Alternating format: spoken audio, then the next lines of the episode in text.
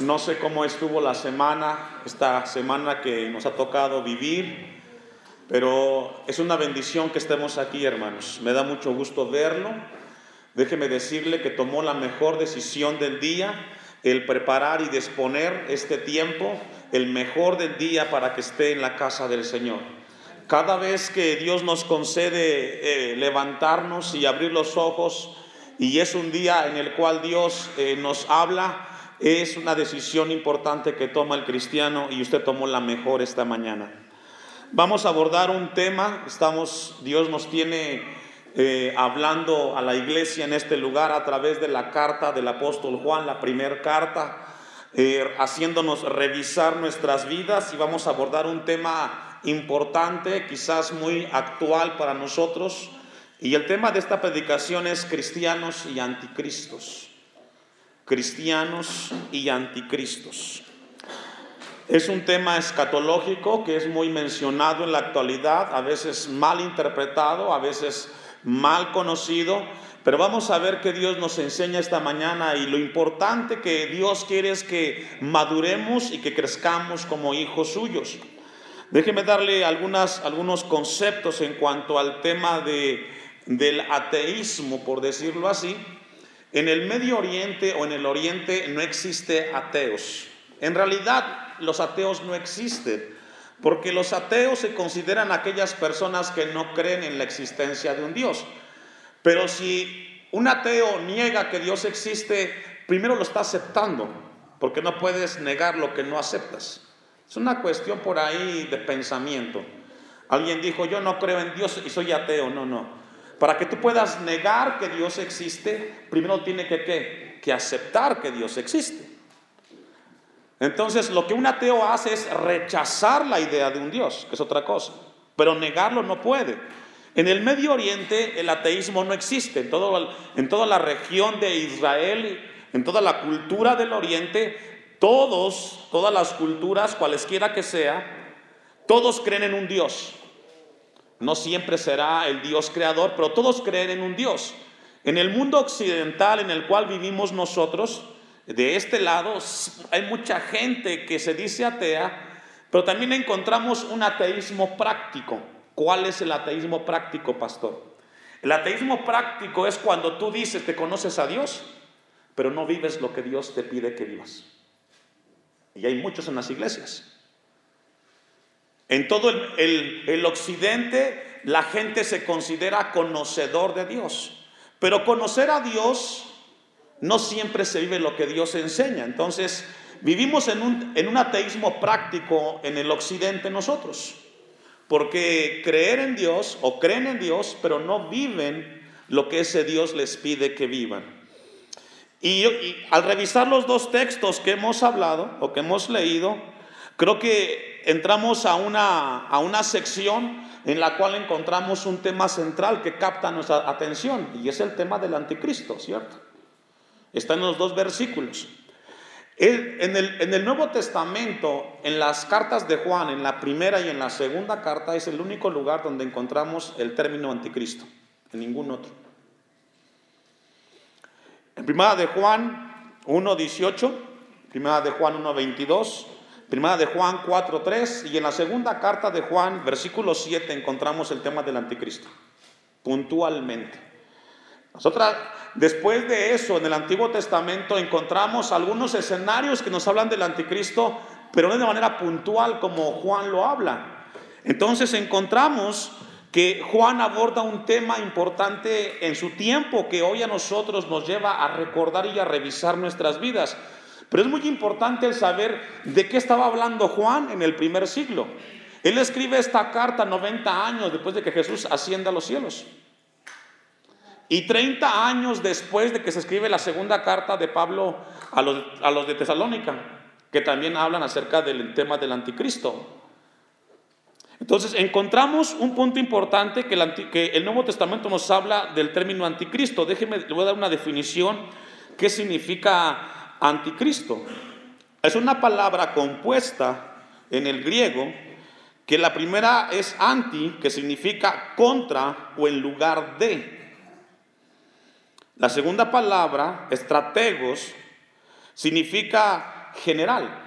Entonces, una palabra compuesta que significa alguien que está en contra de Cristo o alguien que ocupa el lugar de Cristo o el lugar del general.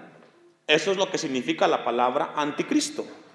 Alguien que está en contra de Cristo, alguien que busca reemplazar a Cristo o también el adversario de Cristo. Y esto es muy importante, por eso en el versículo 22 eh, que leímos ahí, ¿quién es el mentiroso sino el que niega que dice que Jesús es el Cristo? Ahora, el punto importante que tenemos que revisar, hermanos, es que el anticristo regularmente lo hacemos o lo vamos a relacionar con una persona. Casi siempre buscamos, o el hombre, o los teólogos, o los estudiosos, casi siempre lo buscan relacionar con una persona como tal. Y por ahí se han levantado muchas especulaciones que si el anticristo es el rey de España, que si fue Nerón en su tiempo, etcétera, y son meras especulaciones.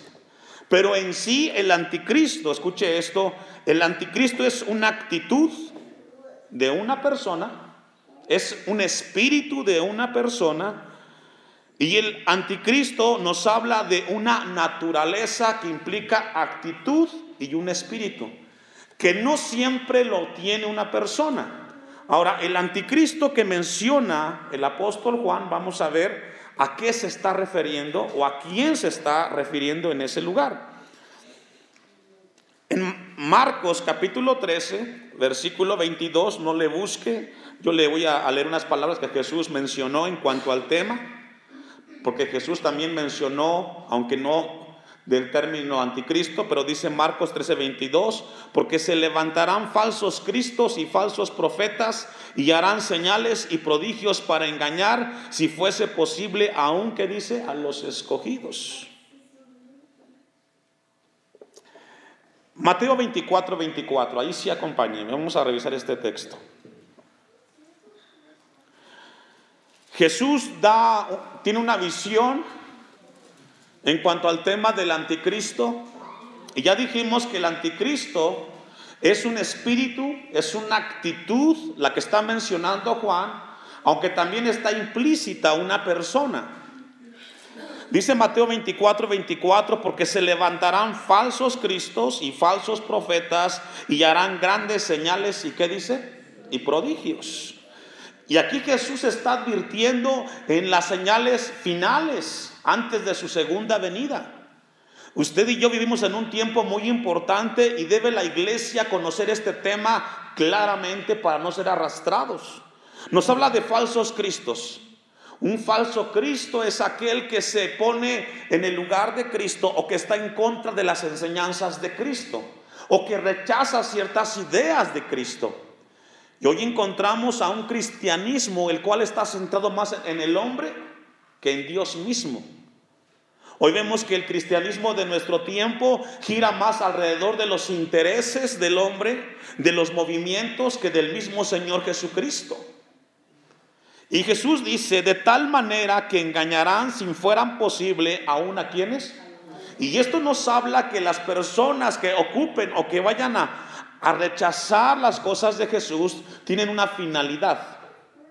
Y es engañar a las personas. Y es ahí donde Dios quiere que tengamos mucho cuidado con nuestra vida cristiana. Todo lo que se habla de Jesús, todo lo que se habla de Cristo, no siempre es de Cristo. Puede haber engaño y somos llamados a discernir lo que estamos viviendo en nuestro tiempo. Porque Jesús nos está advirtiendo a nosotros de algo muy importante que se va a presentar en los últimos tiempos. Con esta base vamos a ir al versículo 18 y a estudiarlo palabra por palabra. Primera de Juan 2.18. Hijitos, ya es el último tiempo. Recordemos que el término que usa ahí hijitos es el término que usa en el versículo 12, haciendo referencia a aquellos recién convertidos, aquellos que están en una iglesia y que han tenido un encuentro con Cristo y que son parte de esa gracia de salvación. Y les está diciendo a ellos, ya es el último tiempo. La pregunta es, ¿a qué se referencia cuando dice que es el último tiempo? Habían pasado más o menos 60, dicen algunos otros 90 años que Jesús asciende. Y Juan tiene en mente algo muy importante y que les está hablando a ellos de algo que está pasando en ese momento y les dice, ya es el último tiempo. ¿El último tiempo de qué? Si Jesús había ascendido, habían pasado entre 60 y 90 años y Dios levanta al apóstol Juan para exhortar a, una, a un cristianismo del primer siglo a tener mucho cuidado y que los tiempos habían pasado. Y aquí es muy importante, hermanos. Ya mencionamos hace un momento que el anticristo tiene que ver con una actitud y con un espíritu. Y el anticristo que vamos a encontrar en otros pasajes, vamos a hablar, vamos a ver que no solamente es una actitud y un espíritu, sino que también es una persona. Y es lo que Dios quiere que entendamos en esta hora. Entonces nos habla que son los últimos tiempos, un tiempo importante en el cual dice la palabra de Dios, la cual vendría a traer una enseñanza. Y dice versículo 18, y según vosotros oísteis que el anticristo, ¿qué dice hermanos? Viene. Vamos a ver qué panorama nos da la Biblia en relación al tema del anticristo. Y uno de los pasajes que tenemos que revisar, que no podemos hacerlos el día de hoy todos, pero le voy a dar algunas citas para que los que eh, eh, escriben y anotan puedan hacerlo. Daniel capítulo 7, Daniel capítulo 8, capítulo 9 y capítulo 11 abordan el tema del anticristo, muchísimo tiempo antes. Pero nosotros vamos a revisar algunos pasajes y vamos a ir a la segunda carta de Pablo a los tesanolicenses capítulo 2, versículo 1. Y vamos a ver qué escribió Pablo 30, 40 años antes de que, Juan escribiera su carta que estamos leyendo. La segunda carta de Tesalonicenses, capítulo 2, versículo 1. Es muy importante que tengamos en mente esto, hermano. Pablo escribió 30, 40 años antes que el apóstol Juan esta carta. Pero Pablo escribe esta carta inspirado por Dios para hablar a unos cristianos en Tesalónica en cuanto al tema del anticristo. Versículo 1. Pero con respecto a la venida de nuestro Señor Jesucristo y nuestra reunión con Él, os rogamos, hermanos, ¿a quién le está hablando? A los hermanos, que no os dejéis mover fácilmente de, de vuestro modo de pensar algunos dicen que los cristianos en este tiempo que Pablo escribe estaban viviendo una persecución extrema y muchos estaban muriendo por causa de Cristo. Y otros decían, ¿hasta cuándo va a venir el Señor? Y esta carta es escrita para consolar y confortar los corazones de los que estaban siendo perseguidos, martirizados por causa del Evangelio. Y Pablo les dice que no se dejen mover fácilmente. Esto era difícil en el tiempo de Pablo porque muchos estaban perdiendo su vida por causa de Cristo. Ni os conturbéis, ni por espíritu, ni por palabra, ni por carta, como si fuera nuestra, en el sentido de que el día del Señor, que dice hermanos, está cerca. Aquí Pablo menciona el día del Señor. Y el día del Señor tiene que ver con un momento en el cual Dios mismo, a través de Cristo, vendría a esta tierra. Y el versículo 3, que es donde vamos a centrar el tema del anticristo, dice el versículo 3, nadie os engañe en ninguna manera, porque no vendrá sin que antes venga, ¿qué dice hermanos? La apostasía. Un tema que está muy relacionado con el anticristo es el tema de la apostasía. Y pregunta, ¿la apostasía dónde se da? ¿Fuera o dentro de la iglesia? Dentro de la iglesia. La apostasía es una rebelión contra Dios, es una separación consciente, deliberada de una persona que aceptó y que abrazó las cosas de Dios. Y puede ser desde un ministro hasta un congregante. La apostasía no le ocurre al que no es cristiano. Porque yo le hago una pregunta, ¿quién se divorcia? El que no está casado, ¿de qué se va a divorciar? Entonces, la apostasía es algo que le ocurre a alguien que está, que está, fíjese, que está y que estuvo en una iglesia. Porque no siempre es que se van de la iglesia, sino que aún en la misma iglesia puedes estar predicando, puedes estar sentado en una banca, pero viviendo en apostasía, en rebelión contra Dios. Casi siempre hemos aprendido, nos han enseñado que la apostasía es de que alguien ya no vino al templo. No necesariamente, hermanos. Tú puedes estar aquí. Tú puedes estar sentado en la silla. Tú puedes venir cada domingo a escuchar de Dios, pero en tu corazón hay rebelión contra Dios. Hay rebeldía en tu corazón. Hay cosas que de Dios aceptas y cosas que de Dios no aceptas. El tema de la apostasía es un fenómeno que ocurre en la iglesia. Y el apóstol Pablo le está diciendo que no vendrá hasta que venga la apostasía.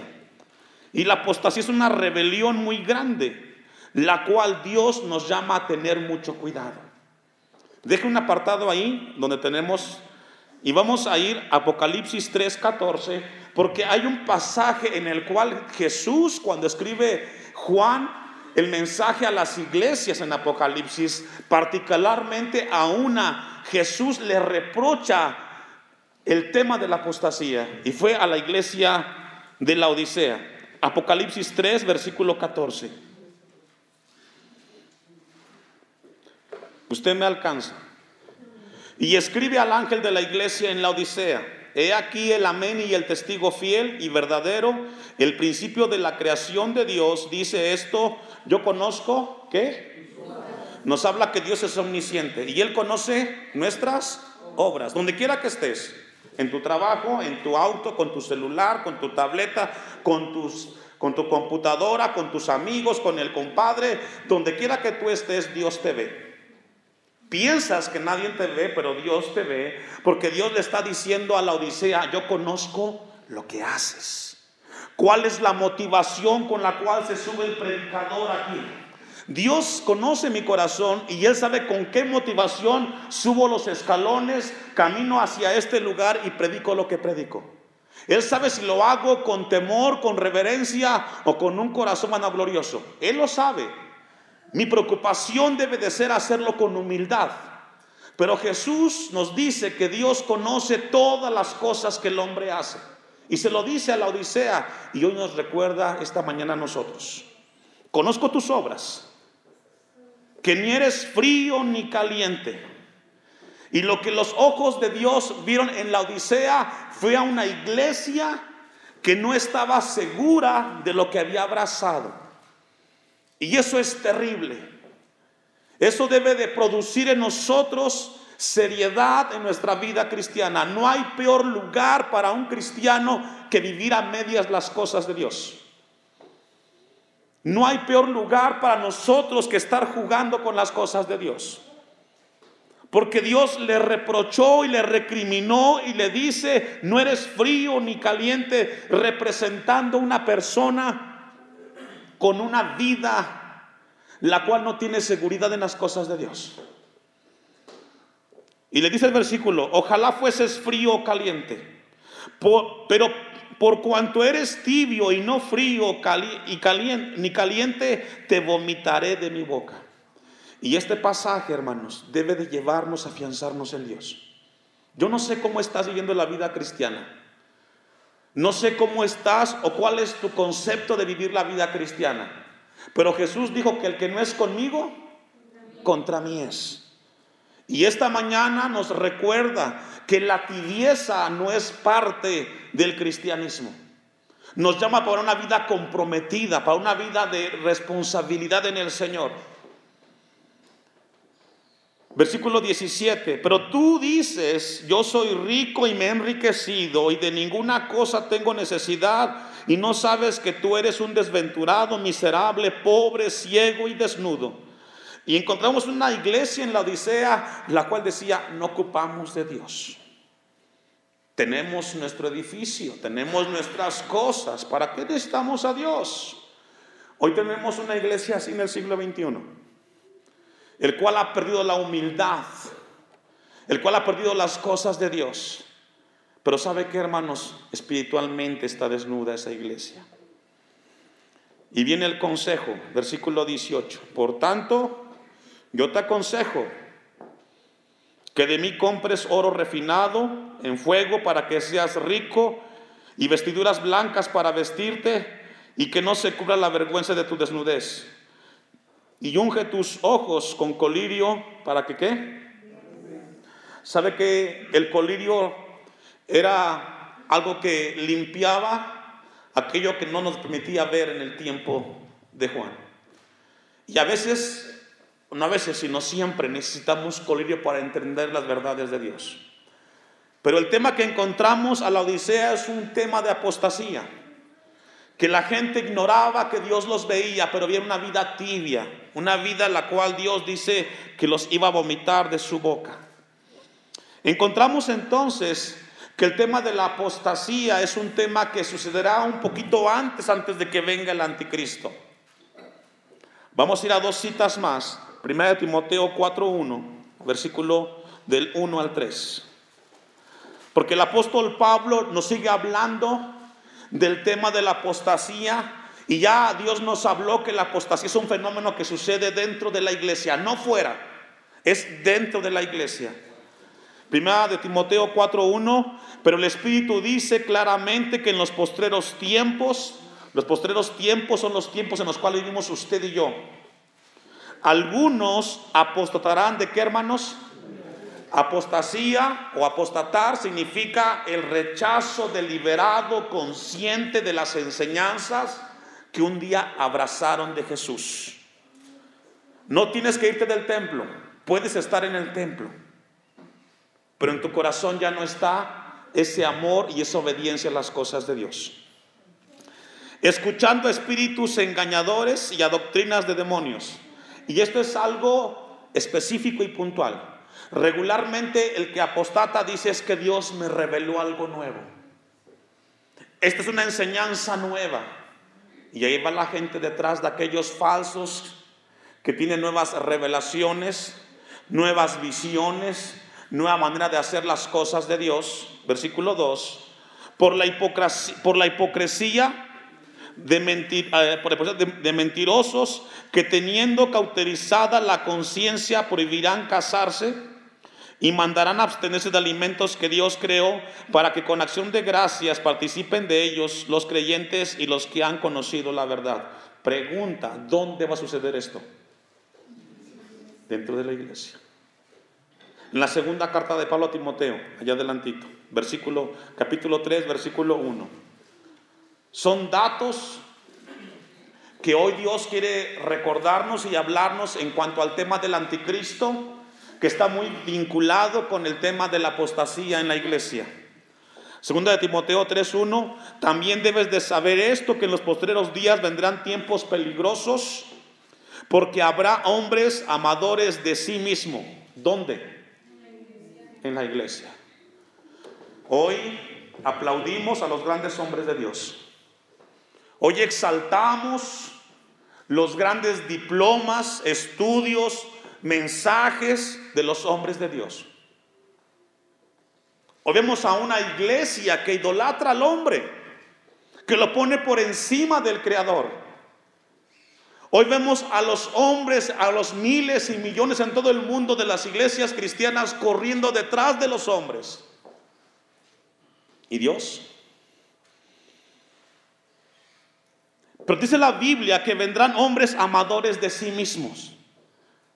Mi trabajo, mi iglesia, mi ministerio. No, esto no es tuyo. Esto es gracias a Dios por su gracia tienes lo que tienes o tenemos lo que tenemos. Y somos nosotros bendecidos al ver que Dios nos escogió y vio nuestra sencillez y tenemos que vivir eternamente agradecidos con ese Creador. Dice el versículo 2, ávaros, vanagloriosos, soberbios.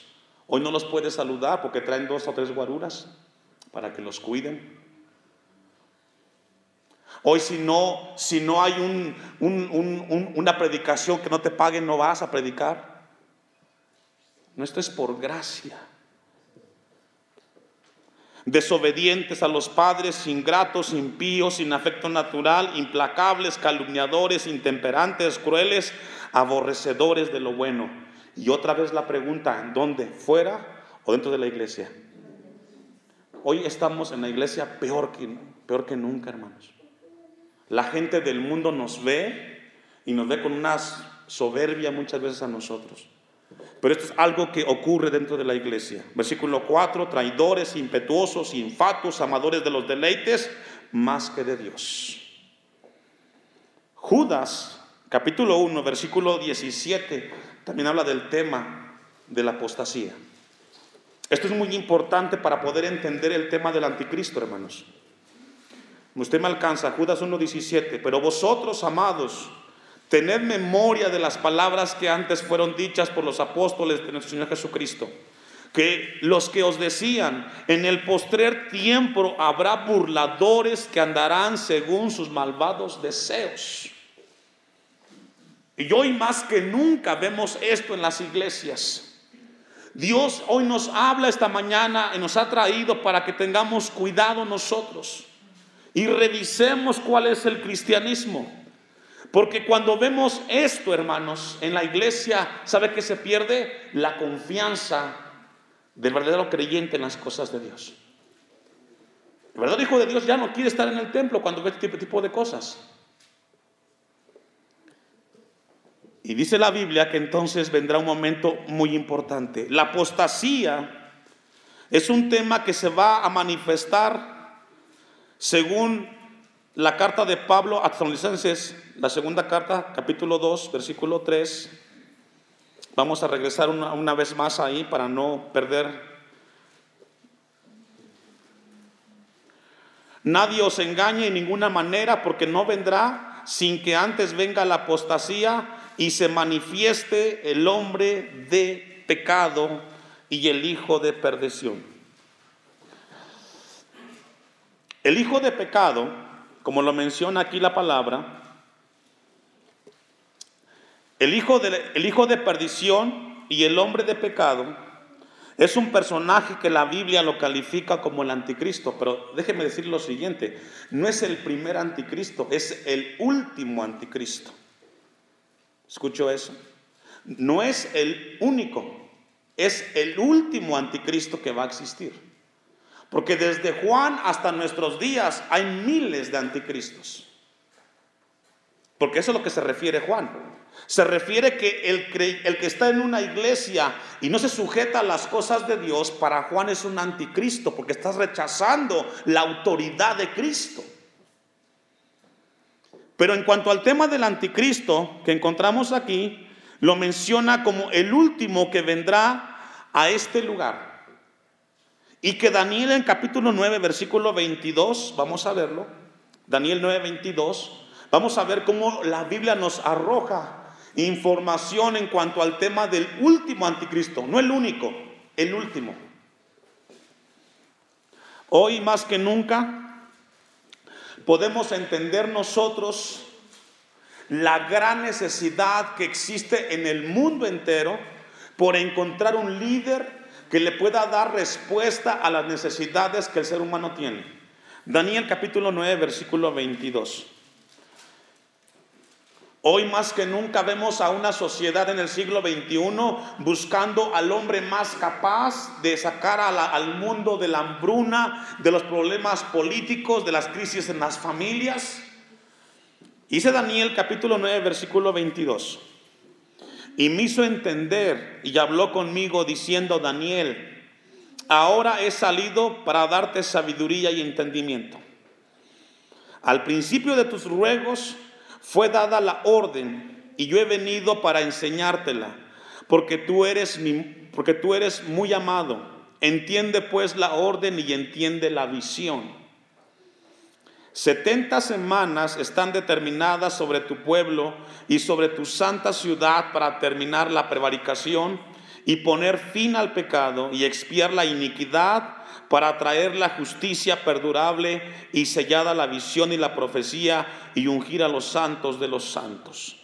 Sabe, pues, y entiende que desde la salida de la orden para restaurar y edificar a Jerusalén hasta el Mesías príncipe, habrán siete semanas y setenta y dos semanas se volverán a edificar la plaza y el muro en tiempos angustiosos.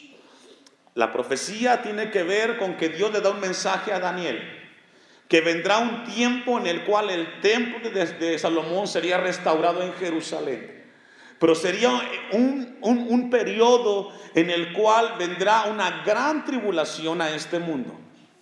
Tres años y medio en el cual habrá bonanza, en el cual habrá abundancia y tres años y medio en el cual vendrá una tribulación como nunca ha existido. Versículo 22. Y después de las setenta y dos semanas se quitará la vida al Mesías, mas no por sí, y el pueblo de un príncipe que ha de venir destruirá la ciudad y el santuario, y su fin será con inundación, y hasta el fin de la guerra durarán las devastaciones. No podemos centrarnos ahí, vamos al 27 donde vamos a centrar eh, el pasaje. Y por otra semana confirmará el pacto con muchos, a la mitad de la semana hará cesar el sacrificio y la ofrenda. Hablando de los últimos tres años y medio, se centrará este personaje que la Biblia registra como el anticristo, que logró captar la atención de toda la humanidad como el que traería la, la paz y la abundancia a la humanidad. Y se levantará y ¿saben dónde va a llegar?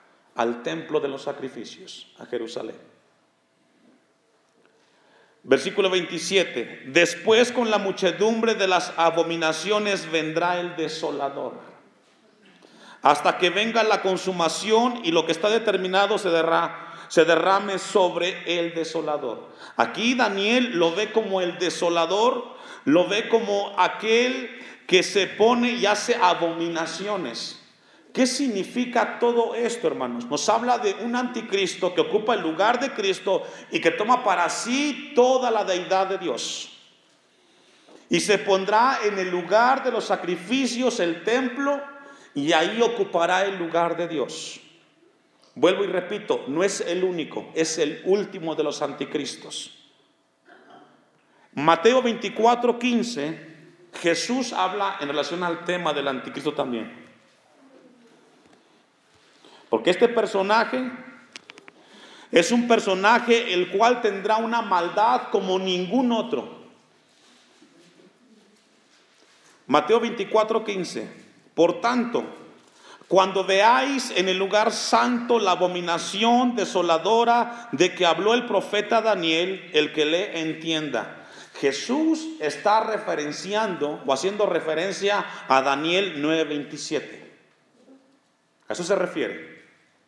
¿Y qué significa la abominación desoladora? Significa que en el lugar de los sacrificios, el mismo anticristo hará sacrificios para sí. El que no me adore perderá su vida. Y como nunca habrá mortandad en este mundo, como nunca. Se sentará en el templo y él pedirá para sí toda la adoración. Y Jesús dice lo siguiente, el 16. Entonces los que estén en Judea huyan a los montes. El que esté en la azotea no descienda para tomar algo de su casa. Y el que esté en el campo no vuelva atrás para tomar su capa.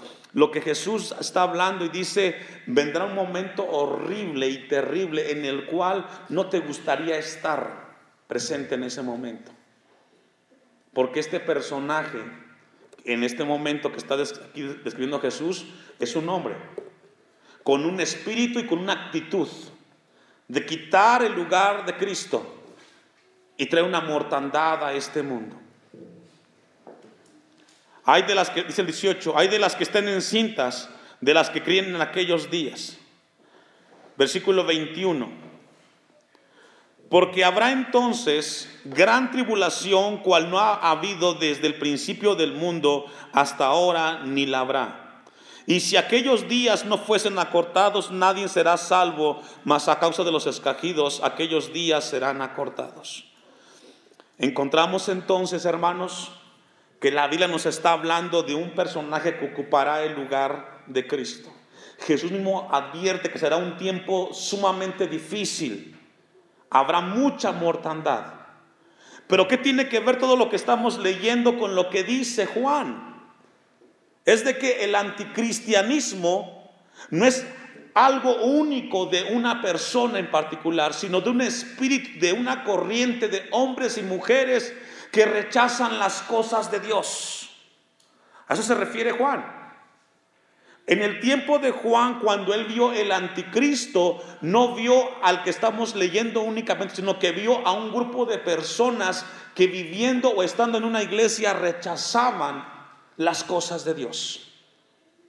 Y es ahí donde Dios quiere que esta mañana nosotros reflexionemos, hermanos.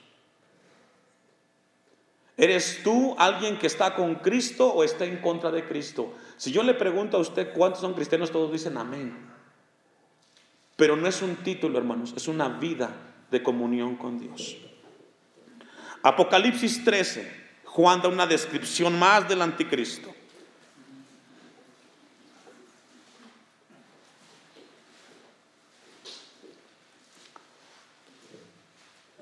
Versículo 1. Me paré sobre la arena del mar, dice Juan, Apocalipsis 1. Me paré sobre la arena del mar y vi subir del mar una bestia que tenía siete cabezas y diez cuernos, y en sus cuernos diez diademas, y sobre sus cabezas un hombre blasfemo. Juan dice, vi un mar, vi arena, y esto lo que está representando son las masas de personas que en el mundo hay. Y dice Juan que vio una bestia que salió del, que salió del mar, que tenía diez cuernos y diez diademas. Los cuernos indican poder, hermanos. Las diademas nos hablan de dominio. Y todo esto lo tenía la bestia. Poder y dominio sobre las naciones. Versículo 2. Y la bestia que vi era semejante a un leopardo y sus pies como de oso y su boca como de león y el dragón le dio su poder y su trono y gran autoridad. Lo que estamos viendo en el versículo 2 es cómo Juan identifica a esta bestia. La ve a través de un leopardo, a través de un león, a través de un dragón. Versículo 3. Vi una de sus cabezas que tenía como herida de muerte, pero su herida mortal fue sanada y se maravilló toda la tierra en pos de la bestia. Hablando de esta persona que la Biblia llama el anticristo. La gente va a quedar maravillada en ese momento, en el cual quedará impresionada por la manera como esta, esta persona o como este ser se levanta y es restaurado. No podemos abordar el tema completo porque tenemos que regresar al pasaje, pero sí que tenga en mente la iglesia de que este personaje cuando aparezca el último anticristo traerá consigo mucho dolor, mucha mortandad, porque ha rechazado la idea de Cristo y él quiere ubicarse en el lugar del Señor. Vamos a regresar a la segunda carta de Pablo a los adolescentes capítulo 2 para luego regresar a Juan versículo 5. Segunda de Tesalonicenses capítulo 2, versículo 5. ¿No os acordáis que cuando yo estaba todavía con vosotros os decía esto? Haciendo referencia a que Pablo les recordaba de la venida del anticristo, de una manifestación, versículo 6, y ahora vosotros sabéis lo que lo detiene ¿Qué detiene al anticristo hasta el día de hoy, hermanos? El último anticristo. La respuesta es Dios. Porque aún Dios sigue siendo misericordioso, porque aún, Dios sigue llamando a aquellos que están mal a arrepentirse. Y lo que detiene al anticristo hasta el día de hoy todavía es Dios mismo. A fin de que a su debido tiempo, que dice hermanos, se manifieste. Versículo 7 porque ya está en acción el misterio de la iniquidad. Solo que hay quien al presente lo detiene hasta que él, a su vez se ha quitado de en medio. Y aquí nos habla que hay algo que detiene al anticristo. Y es únicamente el poder de Dios que lo detiene, nadie más. El misterio de la iniquidad es algo que ocurre en la iglesia, donde hay rebelión en cuanto, en cuanto al mismo Dios. Versículo 8. Entonces se manifestará aquel inicuo a quien el Señor matará con el espíritu de su boca y nos habla del final del anticristo. El día que se levante, ese mismo día será aniquilado por el mismo Dios. Pero mientras llegamos a ese punto, vamos a regresar al texto ahora sí para poderlo estudiar y poder concluir. Primera de Juan 2.18.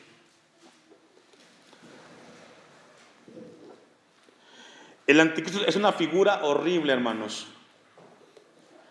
Dice Juan, primera de Juan 2.18, hijitos o a los recién convertidos, ya es el último tiempo.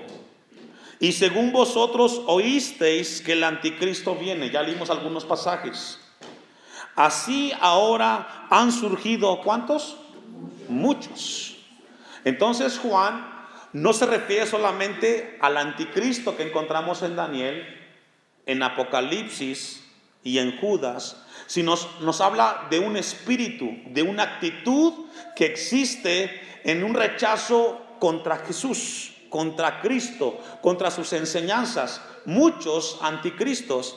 Y aquí es donde Dios quiere esta mañana a nosotros llevarnos a reflexionar. Habrá, dice, habrían, eh, así ahora han surgido muchos anticristos, por esto conocemos que es el último tiempo.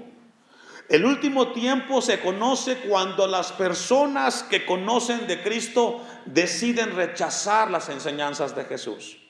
Y entonces entramos al, al fenómeno de la apostasía. Todo aquel que rechaza las enseñanzas de Jesús es un anticristo. Porque estás en contra de él, de sus enseñanzas. Ahí mismo, bueno, eh, el versículo 19 Vea cómo Juan continúa hablando.